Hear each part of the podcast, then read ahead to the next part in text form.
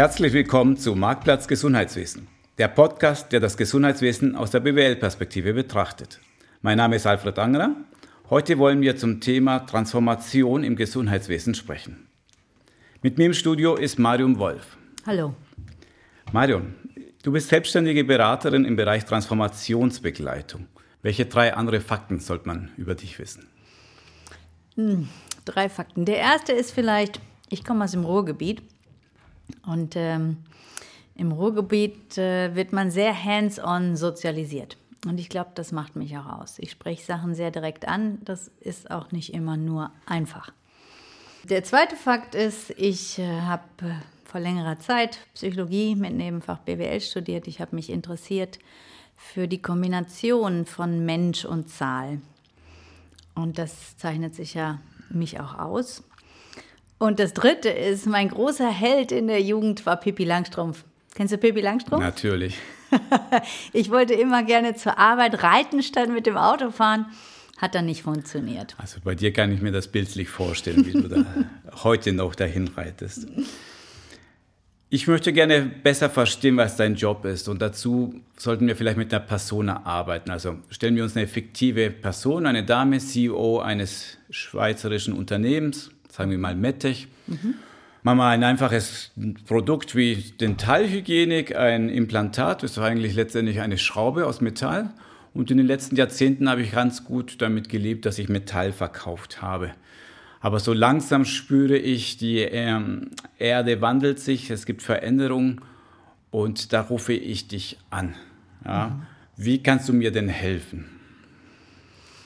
Also die spannende Frage, die ich stellen würde, ist, woher kommt der Druck und der Wunsch, sich zu verändern? Ist das nur der Markt, den du als Unternehmerin spürst? Dass es zum Beispiel von rechts hinten ein äh, Startup gibt aus China, was eine ganz ähnliche, ein ganz ähnliches Produkt produziert, aber weitaus günstiger? Oder ist es, dass du nicht mehr Mitarbeitende findest für die hochqualifizierten Rollen, die du brauchst? Oder ist es, dass du das Gefühl hast, es gibt viele Menschen, die kommen hier morgens hin und gehen dann nachmittags wieder und haben eigentlich einen ganzen Teil ihrer, ihrer Fähigkeiten mit der Garderobe abgegeben und tun vor allem das, was ihnen gesagt wird. Also ich würde erstmal mit dir in den Dialog gehen und dich fragen, was ist eigentlich das, was du denkst, was wirklich das Problem ist. Mhm. Ich kann mir vorstellen, dass es vielfach so ein Gemenge ist aus verschiedensten Faktoren. Ich fühle mich unsicher. Ich lese so viel über Digital Health. Ich sehe so viele Unternehmen, die bankrott gehen, so viele Arbeitsplätze, die vielleicht in der Schweiz abgebaut werden. Ich lese da draußen Sachen wie New Work, Agilität und mhm ich glaube so, mal an, ich bin einfach verunsichert und habe das Gefühl, ich brauche einen Gesundheitscheck von dir. Kannst du mir sowas anbieten? Ja, also das, das hört sich dann so an wie ganz viele meiner Kunden, die sagen irgendwie, es muss was anders gehen. Und aber auch vielleicht gar nicht so genau wissen, was es ist. Aber merken, ich, wir, wir müssen uns, wir wollen uns verändern. Und das hat aus meiner Perspektive ganz viel mit, der, mit dem Umgebungsmarkt, also der Welt und wie sie sich gerade entwickelt zu tun. Wir sprechen ja oft von der VUCA-Welt. VUCA steht ja für Volatile, Uncertain, Complex and Ambiguous. Das heißt, wir haben eine sehr volatile Märkte. Wenn ich morgen, äh, gestern noch geplant habe, dass ich vielleicht fünf Millionen in einem bestimmten Markt machen werde und dann wird über Nacht im Silicon Valley was erfunden, was diesen Markt einfach disruptiert, dann erlebe ich diese Volatilität und die verunsichert. Ja, und wenn man sich das als Grundkonzept, als, als Rahmenbedingung nimmt, dann ist schon die Fragestellung, was ist das, was der Organisation jetzt am ehesten hilft? Ist es eher etwas, wo es darum geht, mit Menschen Kultur weiterzugestalten? Ist es eher etwas, wo es darum geht, ein Upskilling zu machen, weil die Kompetenzen der Zukunft nicht in der Organisation sind, weil die These ist, unser Markt wird sich massiv weiterentwickeln und wir haben zum Beispiel wenig Leute, die sich wirklich digital auskennen. Oder geht es auch um unsere Prozesse? Und manchmal merkt man auch, dass es um alle drei oder sogar noch mehr Dinge geht. Aus der Prozesswelt, was ich da kenne, ist, man geht hin, macht man sich erstmal ein Bild. Man versucht die Ist-Situation zu verstehen. Das funktioniert bei Prozessen relativ einfach. Visualisieren, wer macht was, wo, wen. Wie macht man das, wenn man da auf einer komplexeren Ebene auch für eine ganze Organisation diese Ist-Situation verstehen will? Wie macht man das? Also die Ist-Situation lässt sich über ganz verschiedene Wege kennenlernen. Es gibt ganz interessante Möglichkeiten, Kultur zu analysieren. Gibt es da Unternehmen, die sich auf das spezialisiert haben, zum Beispiel ein Bremener Institut, was sehr interessant ist, weil dieses weiche Gutkultur, wo alle nur Thesen zu haben, lässt sich plötzlich wirklich abbilden in einer dreidimensionalen Struktur mit all dem, was die Kultur auszeichnet. Das ist häufig was, was ich mache, wenn ich weiß, es ist ein sehr kulturgetriebenes Thema, um die Diskussion über Kultur zu versachlichen. Weiter würde ich immer empfehlen, einfach mit den Menschen zu sprechen und zwar nicht unbedingt mit der Hierarchie sondern mit ganz verschiedenen Kollegen aus den Bereichen, gegebenenfalls auch mit relevanten Stakeholdern aus dem Markt, Kunden oder Lieferanten, um wirklich tiefer zu verstehen, was passiert da. Und mit dem als Ausgangsbasis ist aus meiner Perspektive das Relevanteste für einen solchen Prozess eine Transformationsvision gemeinsam zu gestalten. Was ist eigentlich das, was wir sein möchten. Und diese Transformationsvision ist ein relevantes Element, um Orientierung zu geben. Meine These wäre, dass ein CEO ja gewohnt ist, immer eine Meinung zu haben, zu wissen, wo es lang geht. Das heißt, die kommen und wollen sich von dir eigentlich Hilfe holen, haben vielleicht schon ein Bauchgefühl, was sie eigentlich brauchen. Das wollen sie nur von dir hören. Täusche ich mich da? Aus meiner Erfahrung sind CEOs ja sehr stark sozialisiert darin, äh, Bilder zu haben. Sie sind jahrelang immer gefragt worden, wie sieht die Zukunft aus, wie sieht die Strategie aus und sie sind sich sehr gewohnt, dazu Antworten zu liefern. Die spannende Frage ist, wenn wir jetzt über VUCA sprechen, ist es nicht viel relevanter, auch mal nicht zu wissen, und miteinander im Diskurs Bilder zu kreieren oder Thesen zu formulieren, wie sich der Markt, die Welt oder die Umgebung weiterentwickelt. Nehme an, im Gespräch mit dir kommt dann raus ja tatsächlich das Thema Geschwindigkeit, Flexibilität, das ist bei uns in der Hierarchie, stirbt das. Mhm. Wie geht man das Ganze dann an? Was sind dann die nächsten Schritte? Also Je nachdem, wozu die Organisation bereit ist, würde ich empfehlen, sich entweder mit den Führungskräften zusammenzusetzen und erstmal zu schauen, was sind die Bilder der Kollegen zu den Phänomenen, die auftreten. Zum Beispiel, dass sich Kunden verabschieden von der Organisation, dass man keine Mitarbeitenden findet, was auch immer das Phänomen ist. Und dort gemeinsam in eine Analyse gehen. Auf Basis dieser Analyse würde ich auch mit den Führungskräften dann Thesen bilden. Alternativ, wenn ich merke, die Organisation ist eigentlich viel weniger hierarchisch als erwartet und ist sehr bereit, sich zu transformieren und zu wandeln, würde ich nicht mit der Hierarchie arbeiten, sondern ich würde die Menschen einladen, die Lust haben, sich zu beteiligen. Also ich würde sagen, als CEO liebe Leute, ich möchte mich mit dem Thema Zukunft beschäftigen. Ich glaube, wir müssen uns dringend weiterentwickeln, um zukunftsfähig zu sein. Wer möchte sich daran beteiligen? Die ersten 25 will be in the process. Und äh, so gibt es sehr unterschiedliche Wege, je nachdem, wo die Organisation steht, sich diesen Prozessen zu nähern. Du sprichst immer gerne von Bildern, gemeinsamen Thesen. Kannst du mal das ein bisschen konkretisieren? Mhm. Was könnte das für Bilder, Thesen sein? In meinem Arbeiten richte ich mich oft nach einem Modell, das heißt Systemic Loop, hm? also systemischer Loop. Und äh, da ist ganz wichtig, dass ich am Anfang eines Prozesses nicht, wie wir es kennen, eine Meilensteinplanung mache, ein Enddatum setze und dann schon am besten im ersten oder zweiten Meeting genau definiere, was wann zu kommen hat und dann funktioniert der Transformationsprozess. sondern es geht darum, immer wieder neu zu sagen, wie ist gerade die Situation? Was glauben wir, und das sind eben Thesen, was glauben wir, was im Moment besonders relevant ist? Welche Prioritäten wollen wir setzen und wie intervenieren wir? Und dann abzuwarten, zu beobachten, wie geht die Organisation damit um, vielleicht wie geht der Kunde damit um, je nachdem, worum es äh, gerade fachlich geht.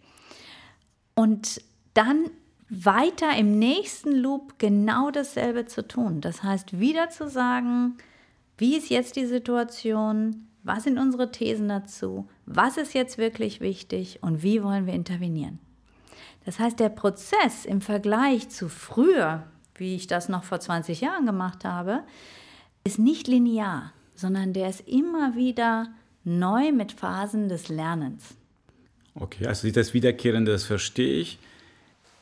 Ist die Gefahr nicht groß, dass wenn wir selbst auf die Suche nach den Fragen und den Antworten gehen, dass wir betriebsblind sind und gar nicht selbst erkennen, was ist denn wirklich unser dringendstes Problem, sondern nur das aussuchen, was ist unser Lieblingsproblem, wo jammern schon alle rum, aber vielleicht ist es gar nicht das Wichtigste. Ja, das kann passieren. Und dann würde ich mir für die Organisation eine Begleitung wünschen, die bereit ist, provokative Fragen zu stellen die auch bereit ist, die Frage zu stellen, ist das ein altes Problem? Warum wurde das nie gelöst? Also was ist die Vergangenheit dieses Problems? Und wenn es nie gelöst worden ist bisher, hat das einen Grund. Das heißt, das Problem hat einen Nutzen. In der Psychologie nennen wir das Sekundärnutzen und wir wissen, jedes Problem und jeder Konflikt hat einen Nutzen. Und wenn der Nutzen höher ist, als der Nutzen, das Problem aus dem Weg zu räumen, dann werden wir das erhalten. Und deshalb würde ich empfehlen, da jemanden in dem Prozess zu haben, der solche Hintergründe kennt und die auch provokativ ansprechen kann. Nehmen wir an, das Problem ist tatsächlich vorhanden und erkannt, Geschwindigkeit. Das dauert viel mhm. zu lang, die Entscheidung. Warum sind wir so langsam heutzutage? Und als gleich anschließende Frage, was, wie können wir das ändern? Ja, Geschwindigkeit ist eines der ganz zentralen Themen. Das zweite ist Flexibilität.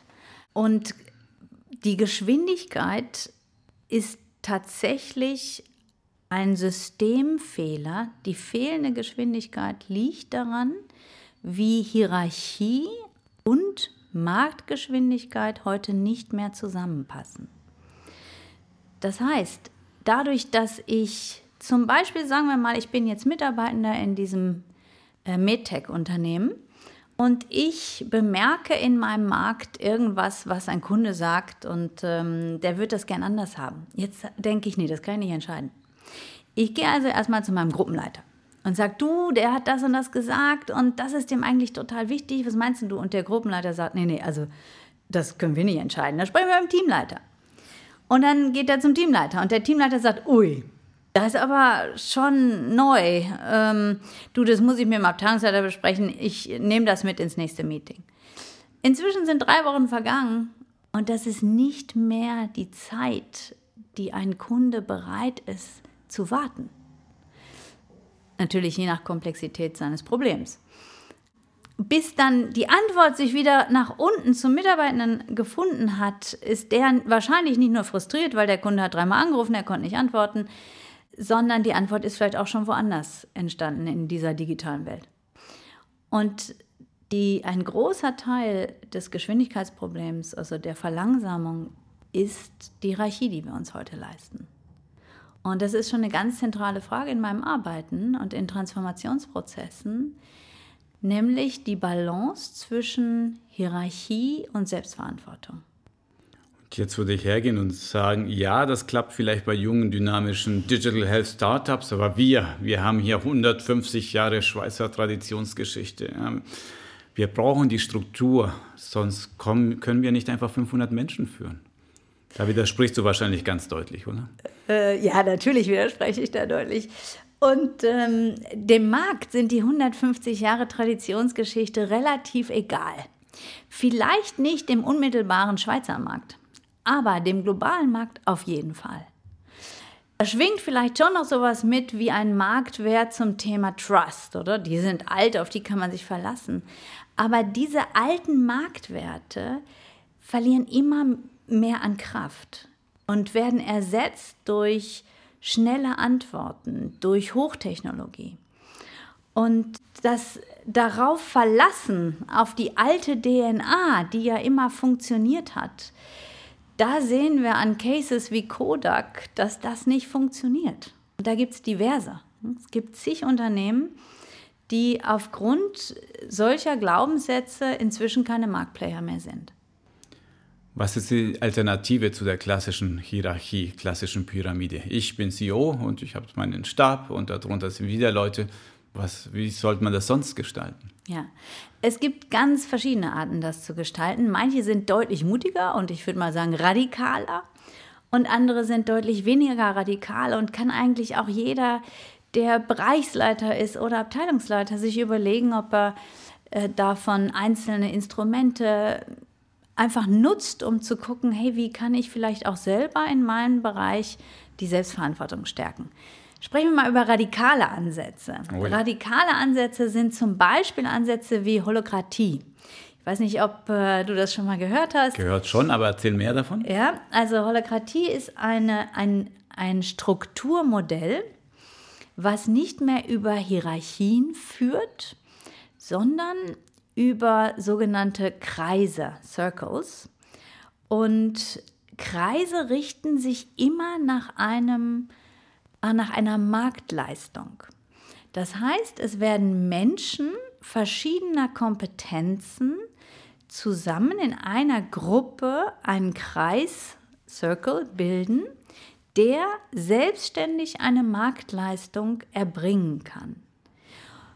Von solchen Circles, die, die größte Organisation im Moment in Europa, die mit Holocracy arbeitet, ist 2600 Personen groß, ist in Österreich, ist ein Traditionsunternehmen, ein österreichisches Traditionsunternehmen mhm. ähm, und sind im Anlagenbau. Und ähm, da gibt es ganz, natürlich bei 2600 Personen ganz viele Circles auch zum Teil Circles, die dieselben Marktleistungen erbringen, aber trotzdem eben in Gruppen, die selbstständig an dieser Marktleistung arbeiten können. Dann gibt es einen Kreis, der der oberste Kreis ist der Organisation, der hat einfach andere Aufgaben. Der hat die Aufgabe, Strategie zu entwickeln, zum Beispiel.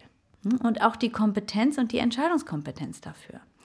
Aber das Entscheidende in diesen Systemen ist, dass die Entscheidungskompetenz immer bei demjenigen ist, der am kompetentesten ist in dem Feld für seinen Bereich. Und das ist was, was radikal ähm, sich unterscheidet zu hierarchischen Modellen, wo das typische Prozedere ist, je risikoreicher die Entscheidung, desto weiter reiche ich sie hoch.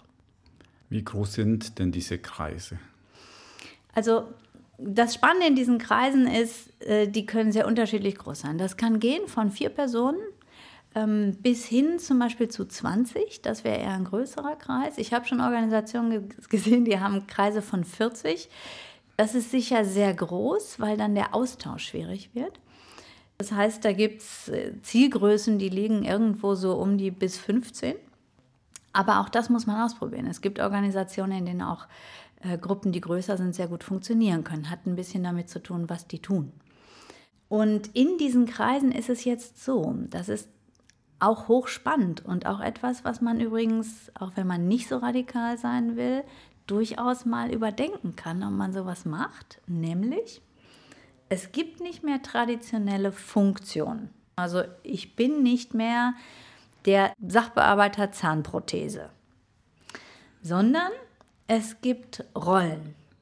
Und Rollen sind viel flexibler als Funktionen und eine Person kann ganz unterschiedliche Rollen haben. Also ganz verschiedene Rollen, je nach Kompetenz. Und eine solche Rolle zeichnet sich dadurch aus, dass man Aufgaben bündelt und mehrere Aufgaben bündel kann man dann als Rolle bezeichnen. Und so gelingt es auch, dass zum Beispiel ein Mitarbeitender, der Sachbearbeiter Zahnprothese ist, aber fachlich außerordentlich gut, hatte hohe Fachkompetenz, spricht aber total ungern mit Kunden. Ist einfach, hat eine Introversion-Präferenz und immer, wenn ein Kunde anruft und wenn er auch noch kritisch ist, also das ist der Horror für diese Person. Da bietet so ein Rollenmodell an, dass man sagt, okay, also zu deiner Rolle gehört zum Beispiel das Abwickeln von bestimmten Fachanfragen, aber die Kundenanfragen bündeln wir in einer anderen Rolle und übergeben diese Rolle jemandem, der das gerne macht und besser kann. Könnte das nicht eine gute Chefin auch im alten Modell? Meine Mitarbeiterin X ist toll in Kundengespräch, Mitarbeiter B ist besser in Programmierung, also teile ich sie entsprechend ein. Da braucht man doch keinen Zirkel. Mhm. Ja, rein theoretisch könnte man das. Das Spannende ist aber, dass wir in traditionellen Modellen ja immer in FTEs denken. Also wir denken darin, was kann eine Person alles schaffen und machen.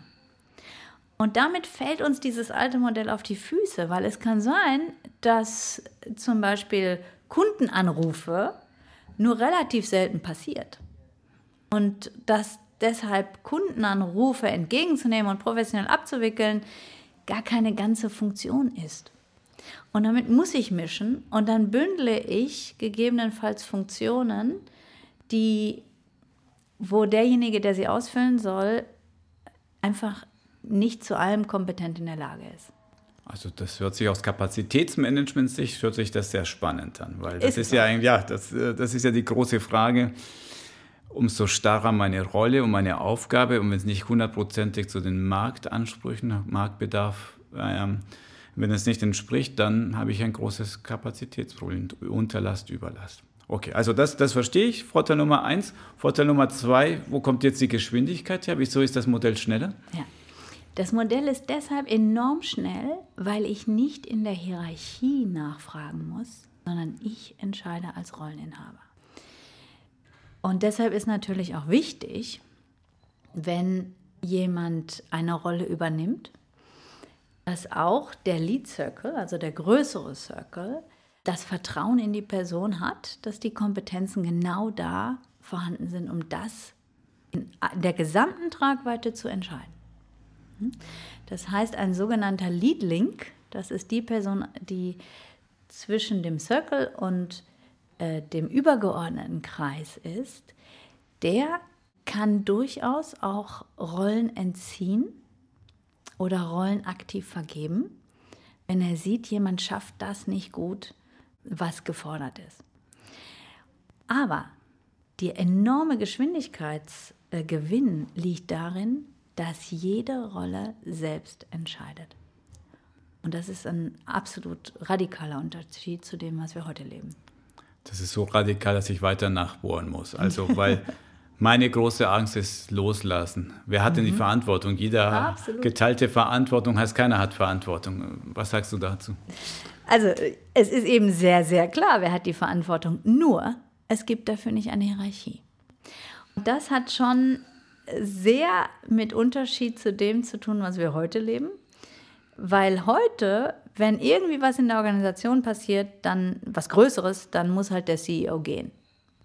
Wir sind es also gewohnt, dass wir die Spitze einer Organisation für alles verantwortlich machen, was in der Organisation passiert und fühlen uns damit wohl, sagen zu können, derjenige muss dann die Verantwortung übernehmen. Entspricht das aber wirklich dem, was passiert? Hat der CEO das überhaupt gewusst? Wurde das absichtlich oder auch unabsichtlich verhindert, das in die Kommunikation zu geben?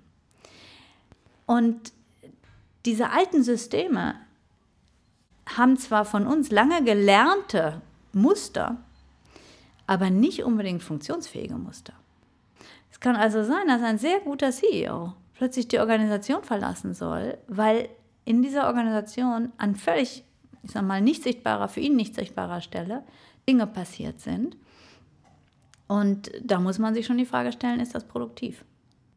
Es ist so radikal immer noch in meinem Kopf und ich bin froh, dass du gesagt hast, österreichischer Anlagebauer, weil das ist das Gegenteil wahrscheinlich von jung, dynamisch, äh, agil. Und das heißt, du wirst wahrscheinlich gleich abschmettern, das Argument, mit meinen Mitarbeitern geht das nicht. Das geht vielleicht in ähm, ähm, Kalifornien, aber nicht bei uns.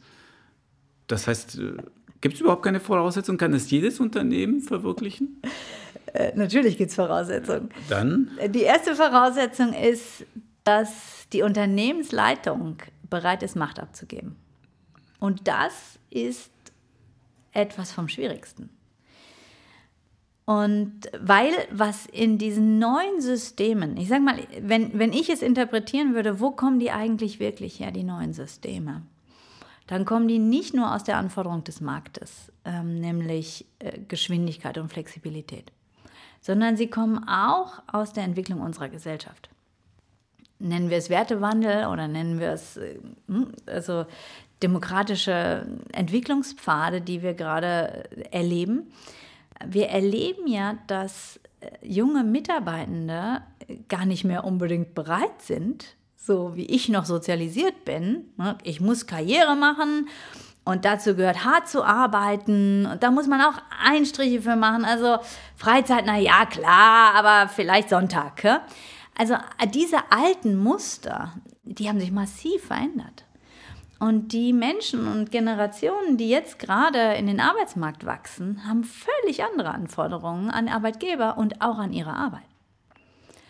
Und daher ist es nicht aus dem Silicon Valley und da wird es funktionieren, sondern es ist eigentlich ein Veränderungsdruck, der auch gesellschaftlich stärker wird. Wenn du sagst, ich als Führungskraft muss Macht abgeben, das ist bestimmt nicht leicht, oder?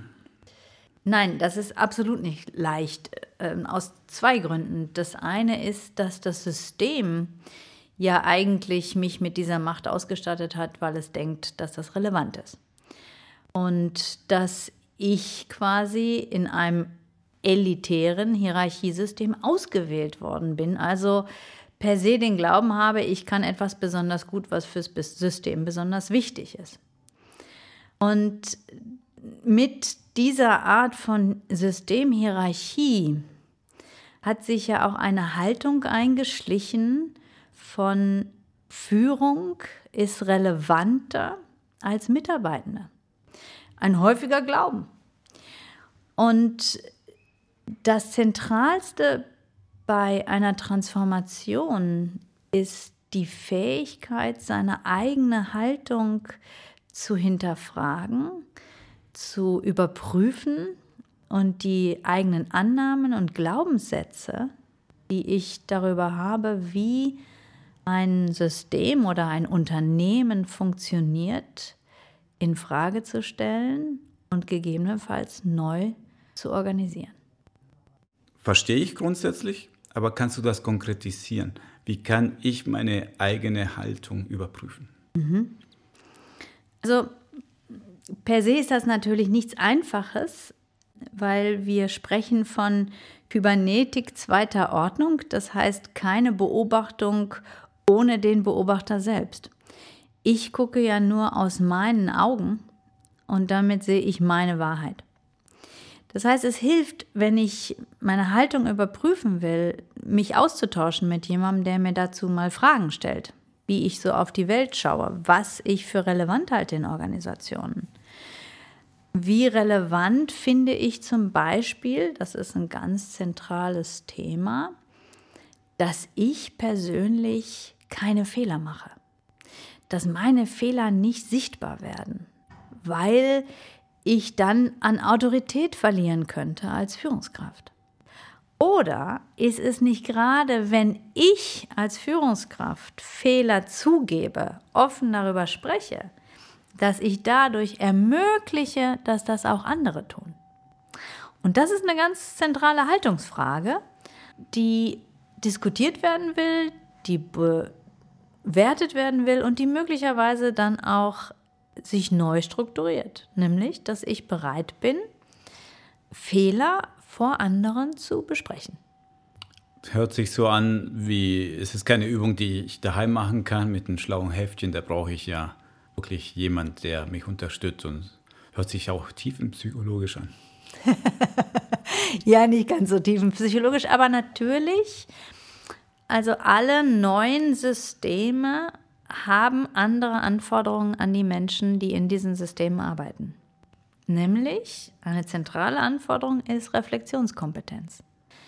Eine weitere Anforderung ist, wie gehe ich mit meiner eigenen Unsicherheit um? Weil natürlich werde ich im täglichen Tun, wenn ich neue Dinge mache, Unsicherheit spüren.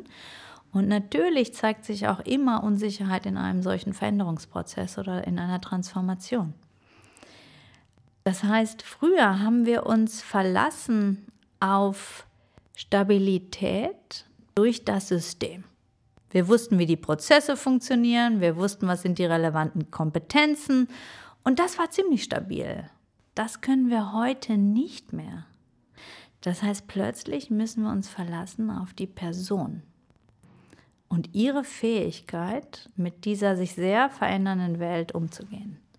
Und das braucht den Aufbau von ganz neuen Kompetenzen. Nehmen wir an, ich kaufe das ab als CEO und ich bin überzeugt davon. Ja, äh, ich sage, ja, das ist der richtige Weg. Man hat es ja manchmal gern, dass man so kleine Experimente macht, dass man nicht gleich die Big Bang-Lösung macht, sondern vielleicht kontinuierlich. Kann man da mit irgendeinem kleinen Schritt anfangen, bevor ich die ganz große radikale Lösung angehe, oder muss ich wirklich von Anfang an Vollgas geben? Nein, also wir haben ja jetzt auch gerade über Holocracy gesprochen als sehr radikale Lösung ähm, im Sinne der Selbstorganisation. Und tatsächlich ist es so, bei dieser sehr radikalen Lösung, man kann zwar mal einzelne Techniken daraus probieren und anwenden. Zum Beispiel haben die eine sehr, sehr spezifische Meetingstruktur. Aber wenn ich mich dafür entscheide, für holokratische äh, Strukturen, dann geht es wirklich nur radikal. Aber wenn wir mal, und dazu muss ich als äh, CEO ähm, gemeinsam mit meiner Führungsspitze bereit sein. Und die erste Veränderung fängt dann bei mir an. Das heißt nämlich, Macht abzugeben und nicht mehr entscheidungsbefugt zu sein bei sehr, sehr vielen Fragen, sondern nur noch da, wo meine Rollen, die ich dann einnehme, und das ist zu verhandeln, welche Rollen das sind, wo diese Rollen Entscheidungsbefugnis haben.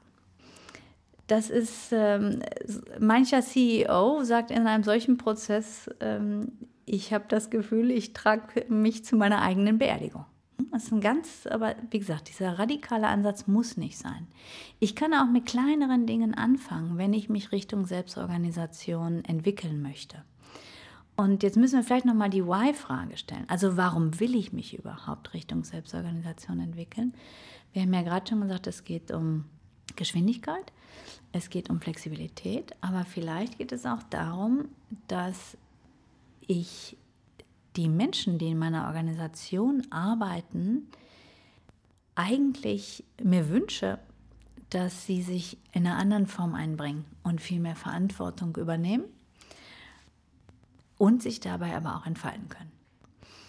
Wenn wir also das mal so als Rahmen nehmen, ähm, und ich noch dazu die These habe, dass in Zukunft ich Mitarbeitende leichter rekrutieren kann, wenn ich ihnen ein solches Arbeitsumfeld anbiete, dann kann ich mit kleinen Dingen starten.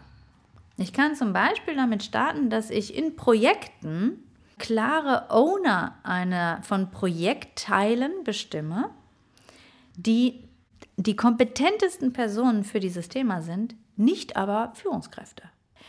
Und ich kann diese Owner mit vollen Entscheidungskompetenzen ausstatten. Die müssen nicht fragen, sie können entscheiden. Ich kann noch dazu, und das wäre eine Empfehlung, einen Prozess etablieren, der heißt Beratungsprozess. Und ein solcher Beratungsprozess, der funktioniert so vor einer schwierigen Entscheidung, also ich sage mal hohes Risiko, hohe Komplexität, ähm, aber der Owner ist definiert trifft sich der Owner mit relevanten Stakeholdern zu seinem Thema, zu seinem Entscheidungsthema, stellt seinen Lösungsansatz vor und holt sich von dieser Runde von Stakeholdern ein Feedback ab, eine sogenannte Resonanz. Also was ist so das, wie sie auf den Lösungsansatz reagieren? Und mit den Reaktionen geht er möglicherweise nochmal nach Hause und sagt, hm, da muss ich vielleicht an meiner Lösung noch was schrauben. Aber er muss es nicht integrieren. Die Verantwortung bleibt weiter bei ihm. Dazu gibt es eine ganz kleine spannende Sache. Es gibt nämlich äh, die Fragestellung, is it safe enough to try? Also ist es sicher genug, diesen Schritt zu gehen, diese Lösung sozusagen umzusetzen. Und wenn einer der Stakeholder das Gefühl hat, it's not safe enough to try, es ist nicht sicher genug, das zu tun, wir verwetten unsere Firma mit dieser Entscheidung, dann kann er eine sogenannte Stoppkarte ziehen. Und dann kann er deutlich machen, was seine Sorge ist und hat aber auch die Verpflichtung, seine Sorge zu integrieren in die Lösung auf Basis der Lösung, die der Owner entwickelt hat. Und so sind ganz besonders risikoreiche Entscheidungen auch nochmal abgesichert im Sinne der Organisation. Gerade dieser kleinere Ansatz, den du gerade skizziert hast, das hört sich so an, als müsste nicht auf CEO-Level passieren, sondern kann ich auch als Teamleiter, Abteilungsleiter bei mir anfangen und vielleicht versuchen, so von der Mitte nach oben was zu bewirken. Genau. Also das ist das Schöne an diesen nicht radikalen Ansätzen. Eigentlich kann jeder in der Organisation, der eine gewisse Verantwortung für einen Bereich trägt, kann eigentlich anfangen, irgendwie Dinge anders zu machen. Ob es mit dem Beratungsprozess ist oder ob es ist, dass man kurze Reflexionsrunden macht, ähm, zum Beispiel nach einem Meeting, äh, oder ob es ist, dass ich anfange, sehr offen über Fehler, die ich selbst gemacht habe, zu sprechen, um eine Kultur zu etablieren, wo man anders damit umgehen kann, wenn was nicht gut gelaufen ist. Es gibt ganz viele kleine Möglichkeiten, Dinge zu tun, um die Organisation im Sinne einer Transformation voranzutreiben. Das sind ja aufmunternde Worte, weil immer nur zu warten, dass mein CEO etwas tut, das äh, wäre mir zu wenig, aber das ist schön zu hören. Ich kann theoretisch ab nächsten Montag anfangen, darüber nachzudenken, in meinem Team, in meinem Bereich, wie ist die Hierarchie, was können wir daran verändern. Zum Schluss, Marium, ich hätte ich gern von dir eine steile These. Was möchtest du meinen Zuhörern noch mitgeben? Eine steile These. Also meine steile These, Hierarchie kann mit Komplexität nicht umgehen. Und unsere Welt wird nicht mehr weniger komplex. Komplexität wird steigen.